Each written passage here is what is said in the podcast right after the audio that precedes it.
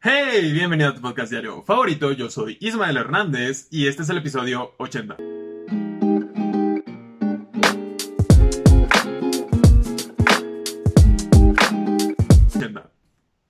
Hoy es 4 de agosto. Martes 4 de agosto. ¡Wow! Espero que estés, bueno, espero que hayas tenido un buen día. Seguramente estás viendo esto un día después o en la noche. Espero que hayas tenido un increíble martes. Y como bien dijimos ayer, estamos a 20 episodios de los 100. Eso es como un mes. O sea, vamos a llegar a 100 episodios en septiembre. Vaya mes. Y wow, el 80 es un número, siento que es un número muy chido. Y ahí te va un dato curioso. Que probablemente ya sabes, pero, mm, ah, o sea, no naces sabiéndolo, supongo, a menos que seas francés. Por si no lo sabías, ya sabes, estos datos innecesarios para ligar o para hacer tema de conversación. Los franceses tienen un, un estilo muy peculiar de hacer muchas cosas, pero sobre todo de contar. Así es, contar los números 1, 2, 3, 4 hasta el infinito, como, como quieras verlo. Resulta, no sé si sea el único idioma en el que, en el que suceda, pero no lo he visto en otros, o sea, en inglés, español y ruso tampoco. no sé muchos idiomas, pero al menos en francés llegó un momento en el cual en vez de tener un nombre para un número, porque estás de acuerdo que los nombres de los números son únicos. Ajá, o sea, el 1 solo es el 1, el 2 es solo el 2, 10, 20, 30, 40, o sea, hay un número exacto para cada número. Bueno, a ver, en francés, después del cuando llegas al 80, ya no hay un nombre exacto para el número 80. Por ejemplo, vámonos con las decenas. Es 10, 20, 30, 40, 50, 60, 60. Y, ah, no es cierto, es en el 70. Ajá, es en el 70. No sé si dije 80, pero es en el 70. En vez de decir 70, supongo, dicen 60, o sea, 60, 10. 10, 60, 10. O sea, los suman después del 60. Y no se van hacia hasta el 100, pero es algo que ocurre con los 60, 70, 80 y 90. Y se me hace muy, muy curioso. Y el, y el más como famoso de estos es el 80, el 80, porque ahora no solo suman. El, el 70 es 10, o sea, 60 más 10 y es 70. Y el 80 eh, no es Suazan Van, ¿no? 60 más 20. No, no, no. Es 4 por 20. O sea, estos cuates estaban dementes. No sé qué estaban haciendo exactamente. Pero en vez de designarle, o si iban bien, era como, bueno, el 10 pues 10, ¿no? Van, 20, etc. Y llegaron al, al 70 y yo creo que no supieron qué chingados hacer. Y cuando llegaron al 80 todavía lo llevaron a otro nivel. Ni siquiera era sumar, era como multiplicar, porque es 4 van 4 van y es 4 veces 20. Así que ya tienes otro dato innecesario. Creo que ya sé qué era lo que estaba pasando por la cabeza de estos cuates. Porque en algún momento alguien tuvo que inventar la numeración de alguna forma, ¿no? Y está extraño porque son, ¿cómo les llaman? Lenguas romances. Por ejemplo, el, el portugués, el francés, el italiano, el español y otras. Tienen como el mismo, el mismo origen, ¿no? son, son lenguas este, romances. No sé qué significa eso, pero algún día, alguna vez me lo dijeron en la escuela y se me quedó. Y por eso son tan similares, excepto en esta parte de, de contar. Y ya sé qué carajo estaban haciendo. 4 van es 420. Así que yo me imagino, seguramente sabes lo que significa 420 y si no, pues lo a investigar y regresas. Estos cuates estaban súper drogados, en serio, súper drogados viendo, viendo cómo le iban a, a poner los nombres a los números. Y cuando llegaron al 60, porque para llegar al 60, imagina que estás nombrando 60 cosas distintas. Supongo que tiene que pasar un buen rato y se quedaron sin creatividad. Y dijeron, ok, este, ¿sabes qué? Así bien... Pierre, Pierre, ven acá. um, je ne sais pas. ya no sé cómo vamos a nombrar hasta el 100. Pero así, idos ido, seguramente hablaban súper lento. Y dijeron, ¿sabes qué? Soissant 10. Después del 69, que es un número mágico también, vamos a ponerle Soissant 10. Y, eh, y, siguieron así, ¿no? Fue como el otro güey se ha quedado como, no, no sé de qué carajo estás hablando, ¿por qué no le hacemos como los demás idiomas y le ponemos 70, 70, para que suene normal, para que no nos tiren de locos? Y seguramente le dijo, es más, seguramente no le dijo nada. Agarró lo que sea que estaba fumando y se lo pasó a su amigo. Otro nombre francés. A ver, está Pierre, está John, John Paul, ¿no? John Paul. No sé. se lo pasó a, a Paul. Y Paul le dio las tres. Las trois. Y dijeron, ¿sabes qué? Tienes toda la razón. Y, empezaron a sumar, ¿no? Uh, 11, que es 71, 72, 73, 74, 75. Y habían fumado tanto que cuando llegaron al, al 80, a Paul se le prendió el foco. Y dijo, ¿sabes qué? Pierre, mon ami Pierre, hay que llevarlo a otro nivel. Hay que multiplicar. y sacaron el Catreván porque estaban fumando hierba. Esa es mi teoría. Suena bastante lógica para mí. No voy a. No quiero investigar exactamente por qué hicieron eso. Pero me, me resulta bastante extraño. Porque insisto, no he visto. No he visto que esto suceda con otro idioma. De hecho, no sé cuántos idiomas en el mundo haya. Sé que hay muchos. es que es raro. Por ejemplo, el, el, el náhuatl y el otomí y todas esas lenguas étnicas, lenguas indígenas. Ajá son un chingo. Creo que en México tenemos ciento y algo o más. Insisto, estos datos me los estoy sacando de la manga. Entonces en el mundo no sé cuántos haya y estaría bien cool que tal vez solo los franceses estuvieran fumándose un porro mientras le ponían nombre a sus números. En fin. ayer, ayer este, se me fue este detalle porque estaba esperando a que madurara un poco y seguramente tú ya lo viste y no lo vamos a pasar por acá. ¿Qué pedo con la rata ¿Cómo le pusieron la rata de la combi? Insisto, ya, ya todo le ponemos título, lo cual me parece súper genial porque así lo puedo buscar en Twitter o Google y me aparece luego luego. Y viste este video de unos pasajeros que se madrearon a, unos asaltantes de la combi. Ahora, antes de empezar con todo lo demás, creo que es importante que reconozcamos que esto está bien triste. o sea, sí, sí fue divertido hasta cierto punto, los memes están increíbles. Qué buen momento para entre comillas, que hubiera una pandemia y podamos ver memes. Imagínate que hubiera, que hace, no sé, hace 30 años hubiera una pandemia. ¿Qué ibas a hacer? Lo único que hacemos hace, hace 30 años, yo ni existía, pero ponle, hace 20 años, cuando yo tenía 5 años, o los niños de hace 30 años, pues salían a jugar. ¿Qué más hacían los niños? Andar en bicicleta, hacer deportes, etcétera. Su tarea, supongo, dibujar, pintar, manualidades y no tenían memes, no tenían Facebook, no tenían YouTube. Entonces creo que estamos en un muy buen momento. Y ocurrió esto. No sé, no leí toda la nota. Realmente no me gusta mucho ver ese tipo de cosas porque, insisto, ah, más allá de la comicidad, es una palabra, la parte cómica que se lo puede encontrar, es bastante triste que, que en el transporte sucedan esas cosas. Que, que Ay. Lo siento, ya, ya se me está haciendo un nudo en la garganta. Bienvenidos a Historias Engarzadas. Esos programas, ¿no? Que hacían en, en televisión, no hacen. No. está de la verga.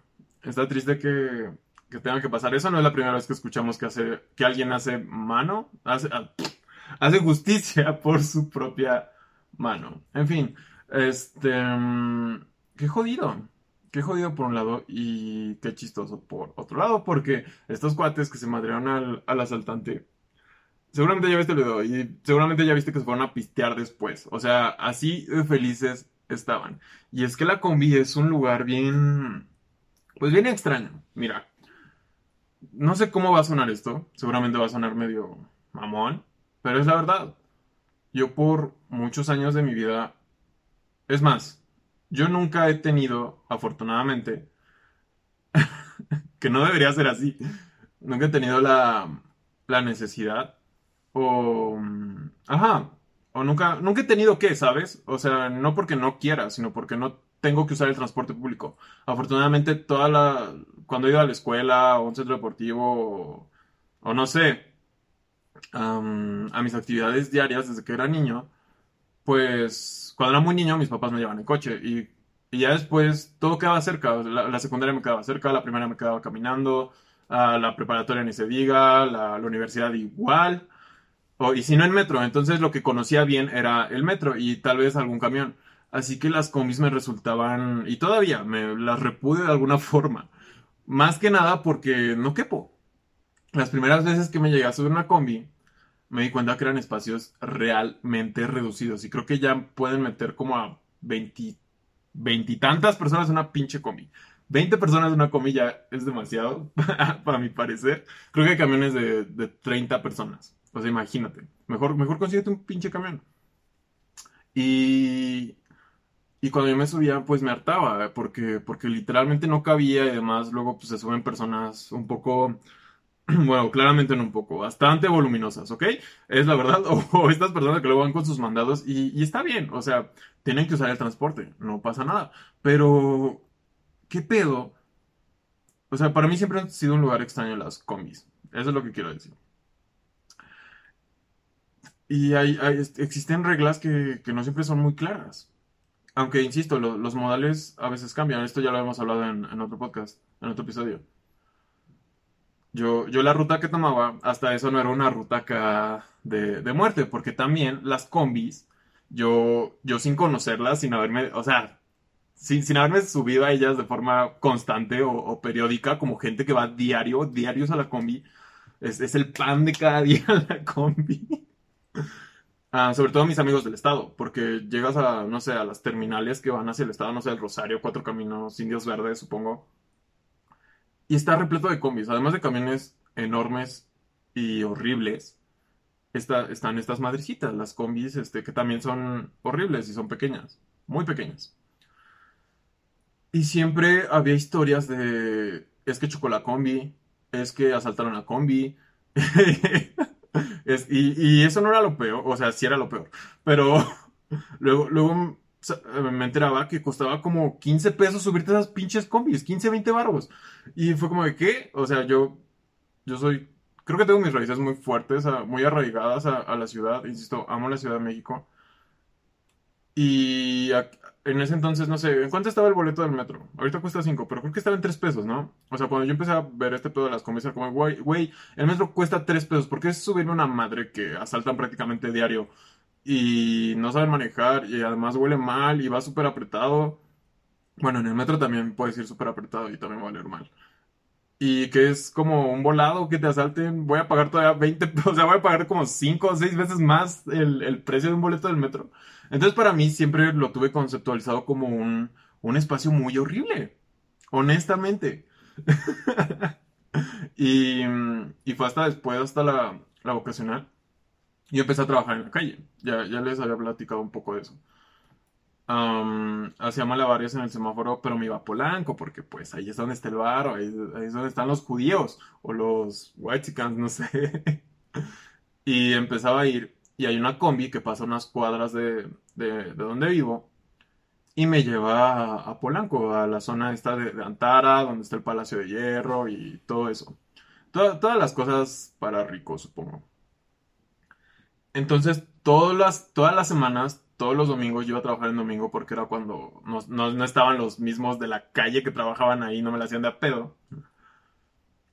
Me subía y me, me, subía a la combi y era... mm, Esa fue como mi relación más estrecha con la combi. Y, y imagínate, era gente que iba a Polanco. Ahora, claramente no se subía estas señoras, pues, güeras y con bolsos extravagantes y perritos chiquitos en, en esos bolsos. ¿Por qué no? Esa- esas señoras usaban taxi o su propio coche o sus camionetotas. No, se subía la gente que, que iba a trabajar, no sé, a la plaza o a la calle, como yo. Y además era como en un horario de las 11 de la mañana y me regresaba como a las 4 o 5 de la tarde y prácticamente era como de base a base. Entonces era un ambiente muy relajado. Y ahí fue cuando dije, ok, tal vez las combis no son tan malas.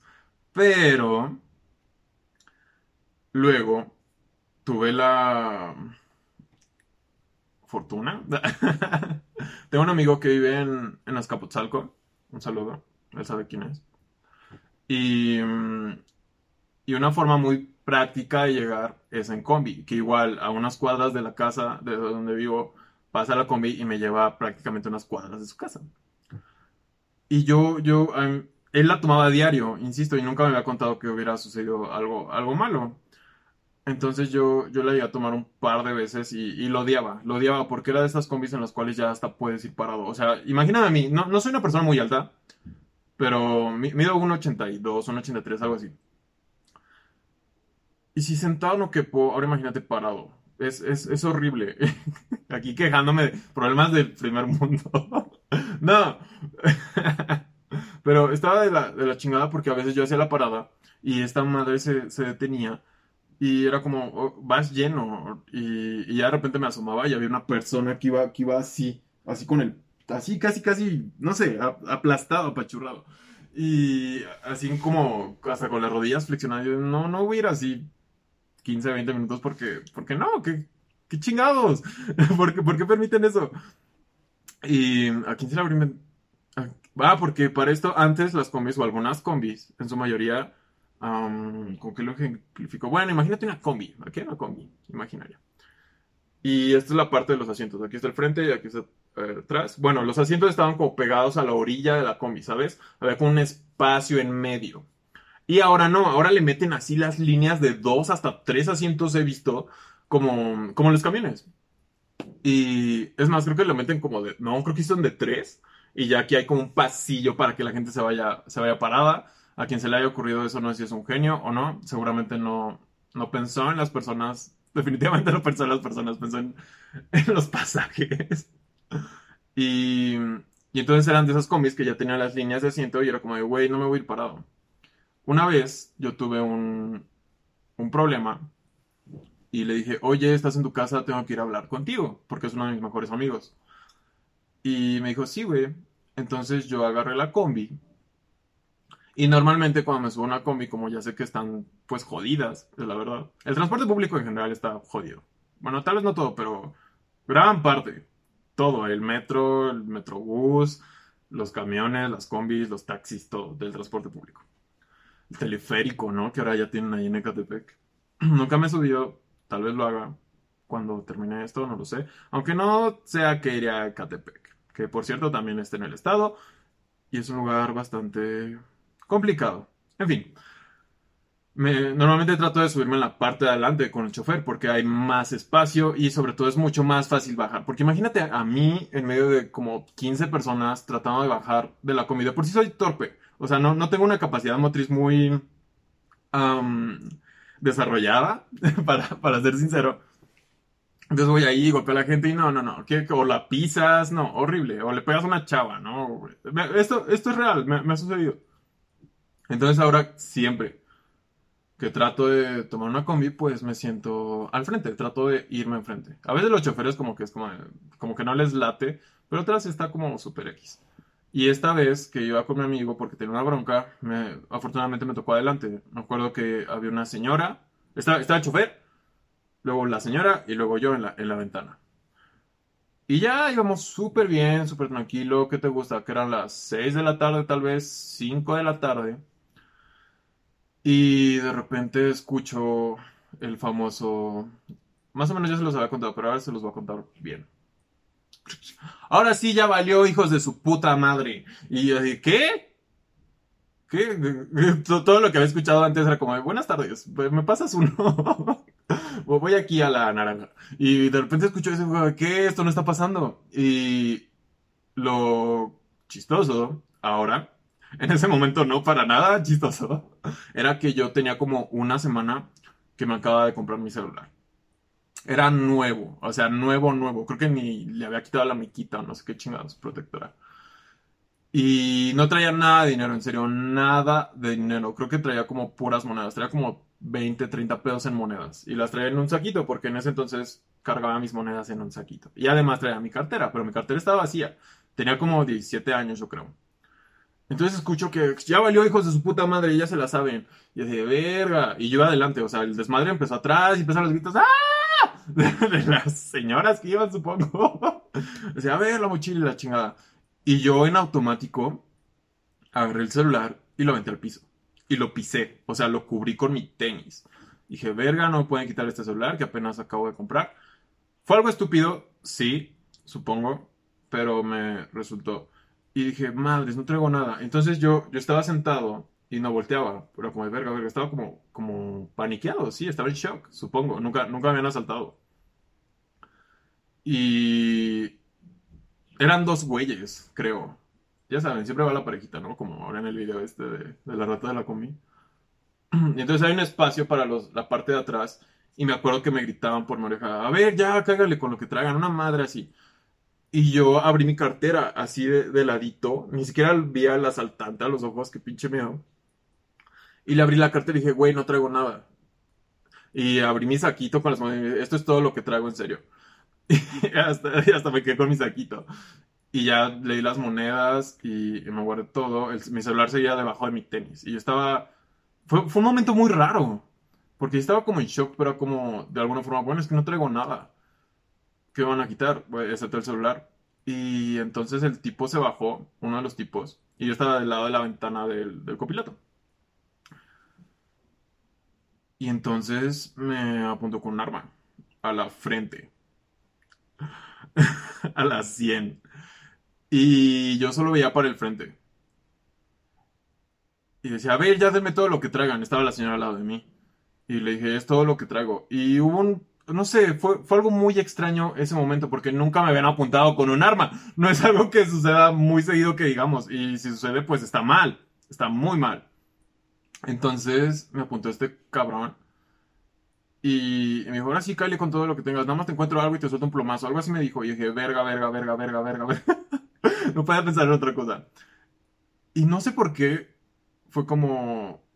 O sea, estaba bastante tranquilo a mi parecer para esa situación.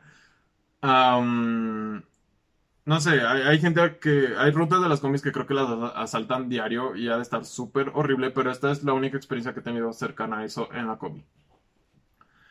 Y en mi cabeza estaba como, no va a pasar nada, ¿sabes? O sea, como que yo estaba muy seguro que pues no me iban, o sea, no, ahí no iba a terminar mi vida. De alguna forma, am, no, no era como que dijera, ay, Jesús me está protegiendo. O sea, Jesús, yo sé que me proteges, pero... ¿Qué pedo? Ahí claramente no me protegiste. ¿Dónde? O tal vez sí. No lo sé. Cada, cada quien sus creencias. Yo, yo nunca he sido como muy religioso. Creo en algunas cosas que ya luego les platicaré. Pero, mm, o sea, en ese momento fue como, este güey no le va a jalar. ¿Qué, qué pensamiento, ¿no? O sea, to- todo está bien. está- estaba como, hasta eso soy una persona que, pues cuando se pone nerviosa o, o no sé, lo inunda alguna emoción, pues sí, sí tiemblo, sí, sí me exalto. Y esta vez no. Esta vez como era, pues, jálale puto, no, como el meme. No, no, no, no era así, pero es que no traigo nada más. Y así con la pistola. Y dijo, va, hijo de tu puta madre, pues arráncate. Y nada más veo que te detienes y te va a soltar igual unos plomazos o algo así. Le dijo al chofer. Y se arrancó. Y fue, y yo quedé como en shock. Y fue como de, wow, ¿qué carajos acaba de suceder? Y la gente atrás estaba pues llorando y la chingada está, está jodido, insisto, está, está jodido. Y la señora me dice, ya, luego, luego agarré mi celular y me, y me lo metí. Lo revisé y, y tenía un rayón porque lo pisé con un tenis y era de estos como de skate. Entonces tenía como una piedrita y lo rayé. Y fue como, de, bueno, o sea, y todavía me acuerdo que me emputé. Dije, ah, Ismael, pendejo, está nuevo. dije, bueno, pues no te lo robaron, güey, no te metieron un plomazo en la jeta. Estamos bien, bien idiotas. Creo que resistirse a algo así um, no es la, no es la mejor opción. Probablemente no es la mejor opción. Puede, puede terminar muy mal. Aunque alguna vez llegué a pensar en que, ok, si me asaltan y me resisto y, y, pues muero, va a ser una gran historia. O sea, si sobrevivo va a ser una gran historia. Y si no, pues tal vez... Ok, entonces estaría culero. Pero um, me acuerdo que me enojé y dije, ah, la verga. Y la señora de al lado sí estaba como bien paniqueada y se persinó porque dijo que traía su dinero y se lo sacó como de brasier. Era una señora ya grande. Y dijo, ay, hijo, no te quitaron nada, ¿verdad? Y digo, no. Y me dijo, no, a mí tampoco. Y es que esto lo acaba de cobrar y la chingada. Y llegamos con. Llegué a donde tenía que llegar. Está de la verga. Y ya hablé con mi amigo y yo estaba súper enojado, súper enojado. Así de, no me vuelva a subir una combi. De hecho, no me volvió a subir una, a una combi en un buen de rato. Y estaba platicando con mi amigo y pues yo me había metido en un problema por, porque había tomado una decisión estúpida. Y me dijo, pues fue karma. Y fue como, wow, tal vez sí fue karma. Porque la decisión que había tomado, pues había lastimado a alguien. Y, y dije, wow, tal vez sí fue karma. Pero pues no me quitaron mi celular. Tal vez Tal vez Jesus sí me protege. En fin, después de eso tardé en subirme a una combi. ¿Qué te gusta? Fácil un año. Odiaba, odiaba subirme a las combis. qué, qué, estupidez. Y, ya después llegué a subirme a las combis del estado porque tenía una novia que vivía ahí en, ahí en el estado. Y después de ese, ese, esa experiencia que me dejó de alguna forma um, ciscado, supongo, porque, porque las primeras veces que me volví a subir una combi, siempre era como que, como que me fijaba quién se subía, quién estaba, a veces cuando sospechaba algo, pues como que me bajaba, porque la neta me daba, me daba un buen de... Sí me daba miedo que volvieran a, a... Es más, esto va a sonar estúpido, pero tal vez no me daba miedo que me volvieran a apuntar con una pistola, pero no quería que me quitaran mis cosas, no quería, o sea, no sé, no, no quería quedarme sin, sin celular, sin dinero, sin, sin mis tarjetas, sin, sin, mi, sin mi identificación, porque es un lío para volverlas a sacar y una lana, por ejemplo, para la licencia de conducir. Entonces era, eso era lo que más me, me motivaba a no, a no arriesgarme. Y ya después de eso se volvió un recuerdo, pues, supongo que agradable, porque yo, yo, yo, iba por esta chica a un lugar y luego de ahí nos íbamos a su escuela y tomamos la combi. Entonces era como bien romántico, ya sabes, ¿no? Nació, se, se, forjó nuestro amor en la combi. En fin, supongo que debes, debemos estar muy alertas a, a cualquier cosa porque, porque la situación está, está jodida. De hecho, por, por bastante tiempo tampoco me ponía los audífonos. Eh, y en general, ni en el camión, ni en el ni en la combi. En el metro sí, porque siento que era más seguro, pero no sé, hay líneas súper feas. Creo que en la línea B también asaltan después de... Ya cuando entras al estado, todo cambia. Y, está bien cagado, porque la ciudad es un lugar hermoso. El estado supongo que también es muy hermoso, pero las estadísticas son las estadísticas. Y resulta que el Estado de México es el lugar más horrible para vivir en, en México, creo. y eso, eso es mucho que decir. No digo que la gente sea hermosa, ya de hecho tengo muchísimos amigos y personas súper increíbles que viven allá. Y, y no sé, fuerza a la gente del estado, supongo. Entonces dejaba de usar los, los audífonos. Y, y me acordé de esto. Mucha gente dice que usa los audífonos para, para perderse en sí misma, ¿no? En sus pensamientos. Esas veces que vas pegado al, a la ventana del coche y estás ahí imaginando que es un video de música, ¿no? Pero, y también hay gente que los usa para, para que no los molesten. Con, con, me, me, me, he encontrado amigos que, que, se ponen los audífonos y no están escuchando nada, solo es para que no les hagas la plática. Así que les voy a compartir este hack. Este está muy bien. Yo no lo hago, digo, no, no, soy, no tengo ese nivel de introversión para nada. Me, me gusta que la gente me haga la plática, no todos. Pero yo lo que hago con los audífonos es subirlos al tope. Así es, todo lo contrario. O sea, no que me revienten los oídos porque... Y no lo recomiendo si estás andando en bici o en patineta o, algo por el estilo. No, no, no. Este es para cuando estás de turista. Donde sea, no importa que sea aquí en México. Si vas a un museo, una galería de arte, lo que sea, ponte audífonos y ponlos con el suficiente volumen para que no escuches nada de lo que está pasando alrededor. Porque mm, yo, yo lo he aplicado en, en mis viajes para ver museos y cosas así. Y te ayuda a fingir demencia. ¿Ok? No estoy motivando a nadie a romper alguna norma de algún establecimiento, pero te ayudan a fingir demencia. Ponle que tú estás en una galería y hay ciertas zonas que son de paga o ciertas... Ajá, en un museo a veces resulta que hay ciertas exposiciones que, que necesitas un boleto especial. Entonces te pones tus audífonos, haces como que no escuchas a nadie y normalmente hay gente de seguridad que está ahí siguiéndote o viendo qué chingados, que no toques pinches pinturas modernas que están del asco, honestamente. Entonces, si te pones tus audífonos en esta clase de eventos y no escuchas nada, pues puedes caminar por donde tú quieras y probablemente alguien de seguridad te va a ver y va a ser como, señor, y te va a gritar, señor, sir, sir. Y como tú no lo vas a escuchar, ¿sabes? Porque si, ajá, este es mi punto. Si eres de las personas que solo se los ponen para fingir, es más difícil fingir si alguien te está gritando. Hasta te va a dar como remordimiento, supongo, de alguna forma. Pero si estás disfrutando la música, te va a valer madres todo lo que está sucediendo y estás en un lugar seguro. Entonces puedes caminar por ahí y difícilmente esta personita de seguridad se va a mover. O va a ser un desmadre porque, eh, ¿sabes? Supongo que no les pagan lo suficiente. Entonces, inténtalo. Inténtalo y me dices qué tal te va. ¿Qué tal te va? Espero que hayas disfrutado este episodio, episodio 80, 80.